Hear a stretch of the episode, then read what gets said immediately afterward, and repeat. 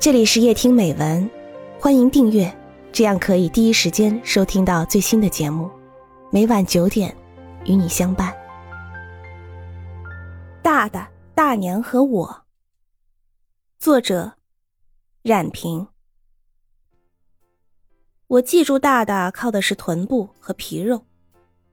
当时父母把我寄养在他家，就为我如何称呼他们，很费了一番踌躇。最后决定叫大大和大娘，意思是我父亲的兄嫂。尽管他们年龄比我父亲高出一半儿，但因为父亲是国家干部，又是大大单位的领导，这样比较得体。大大大娘并不在乎，因为看管我给他们带来了每月十五块钱的收入，在当时是一笔相当可观的数目。而我的模样又那么瘦弱，没有出现一点顽皮征兆。我的父母呢，也只了解了大娘人缘如何好，对大大未做任何考察。因为大大每天上班烧锅炉，我用不着他管，事情就这么定了。但是不管是我父母还是大大大娘，都不知道我当时已经有了骂街的嗜好。而且具备了相当的水平。其实擅长骂街也是因为我瘦弱的缘故，打架没有力气又不服输，只好开骂，便劣势为优势，省事又痛快。其实我对骂出的每一句话的真正含义并不清楚，只是喜欢它产生的效果，觉得语言这东西威力无穷，实在太妙了。每当街头巷尾有人骂架，我都要留心谛听，渐渐掌握了那各种词语搭配的技巧。毫不夸张地说，我在这方面可谓心有灵犀一点通。对那些欺负我的人，我一律骂不绝口，直到他们被迫住手，觉得仅仅打我几拳几脚，就把自己几辈祖宗都搭进去，实在不值得。发现想要欺负我的人，我就先发制人，令他们望骂而逃。现在想来，大概人家是懒得与我一般见识。可是他们当时那狼狈逃窜的样子，使我的骂街水平日益提高，简直出口成章，就像唱歌一样。自从掌握了这门武器，很少有人再敢惹我，不管男女老幼。我都一律对待，骂声面前人人平等，对大大当然也不例外。因为什么我忘了，只记得大大气得满脸通红，一手把我拎起来按在凳子上，一手脱下了鞋，说：“我叫你骂！”鞋底子落在屁股上，火辣辣的，但这是意料之中的事，没什么了不起。于是我便施展出全部本领，一声声骂将起来。大大也不含糊，骂一声打一下，说：“你再骂。”按以往的经验，当然我得坚持到底。不过大大的鞋底是用大娘粗线绳纳的，比我臀部的皮肉结实的多。此时大娘冲过来叫：“老不死的，你打谁呢？”大大冲大娘扬起鞋底，你敢拦，就连你一起打！你怎么敢打老冉的儿子？打的就是老冉的儿子。见有人拦，我便骂得更起劲儿。可是大大也并没有停手的意思。大娘不敢过来，就求我说。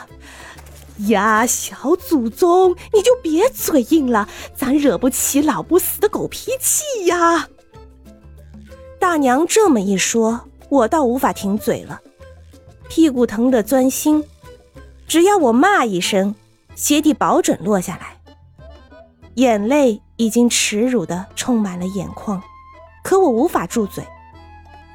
我觉得第一次遇到了对手。大娘在一旁为我苦苦求饶的声音，我已经听不见了，心里在琢磨：这样对峙下去，我非被打死不可。那会儿我真的感觉死到临头了，于是就减慢了频率，降低了音量。果然，鞋底落下来也相应的轻缓了许多。找到了妥协的方法，我就慢慢减下去，声音越来越小，最后连我自己都听不见了。鞋底子落在屁股上也同样的轻柔，几乎感觉不到了。为了给自己找台阶下，我便假装睡着，因为我实在太累了。模模糊糊感到被大娘抱到了炕上，后来果真睡着了。那一年我八岁。从那以后好多年，我再也没有骂过人。偶尔打架被人打倒在地，也紧闭嘴巴，坚决不骂一句。大大说我欠揍，大娘夸我长出息了。三十多年后的今天，我以操持语言为业，懂得了骂街叫做语言暴力，是可耻的无赖行为。说的好听点，是懦弱者无能为力时的撒泼和变相宣泄。可是现在我又常常骂街了，不同的是把自己关在屋子里，非骂一句他妈的，心里才感到舒畅一点。再也没有人来打我的屁股。今年霍希大大去世了，终年八十五岁。大大人缘不好，人称大眼瘤，动不动就瞪眼珠子。用大娘的话来说，就是没正形。连两个长得大眼睛、双眼皮儿非常像他的女儿也不喜欢他。除了他脾气暴躁之外，主要是因为他爱吹牛，这在当时是非常惹人讨厌的。但你千万不能跟他较真儿。比如他说自己在解放战争中亲眼见过朱德。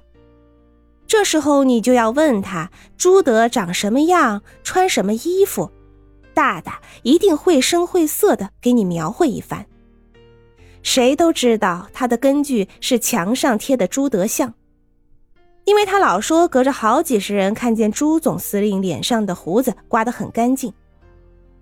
再比如他说一次一枪打中两只家雀，你就问他，准是两只雀儿在配对吧？他就两眼一亮，说：“哎，没错。”家里的人和了解大眼刘的都这样敷衍他，他就顺杆爬，大家各得其乐。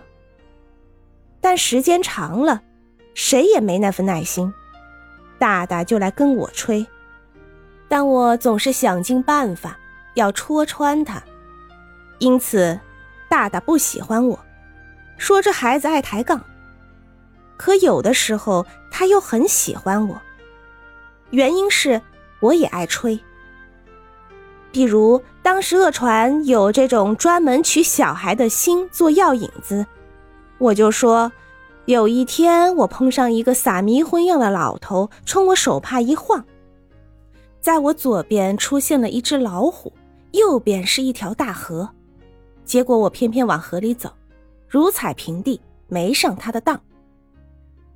大大听了，并不揭穿我，只是自言自语道：“这孩子到底随了谁呢？人家老冉可是个实在人。”大娘就说：“跟谁随谁呗。”于是大大就喜欢我，领我在朱市大街上走，逢生人便说：“看见没，这是我老儿子。”人们就说：“哎，像，真像。”大娘说：“我们俩是见不得离不开。大的打猎、钓鱼、听戏，总是要叫上我。可我从来没见到他打到一只猎物，经常是看见一只鸟，我叫他开枪，他偏往前靠，结果鸟飞了，他又埋怨我。看戏的时候，他总是给我讲。”我说他讲的不对，俩人就吵起来。我赌气出了戏园子，知道他肯定在后面跟着我，我就抄小胡同自己跑回家去。这时候，大大就在又黑又冷的大街上到处找我，叫我。通常是我都睡醒一觉时，他才回家来，气呼呼的，非把小猴崽子拽出窝揍一顿不可。大娘好说歹说的劝他，我蜷缩在被窝里假装睡熟了，大气也不敢出。大大就指着大娘骂他心眼不正。存心把老冉的儿子给惯坏了。现在想来，大娘对待大大和我做到不偏不倚，确实很难。有时听他在独自叹息：“唉，小的也不省心，老的也没正形。”那口气就像我们是两个不懂事的孩子。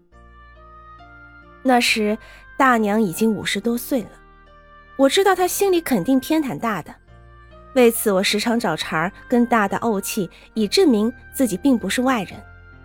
大娘便做了难，急得满屋子的转，悄声对我说：“你是学生，咱不跟那老东西一般见识。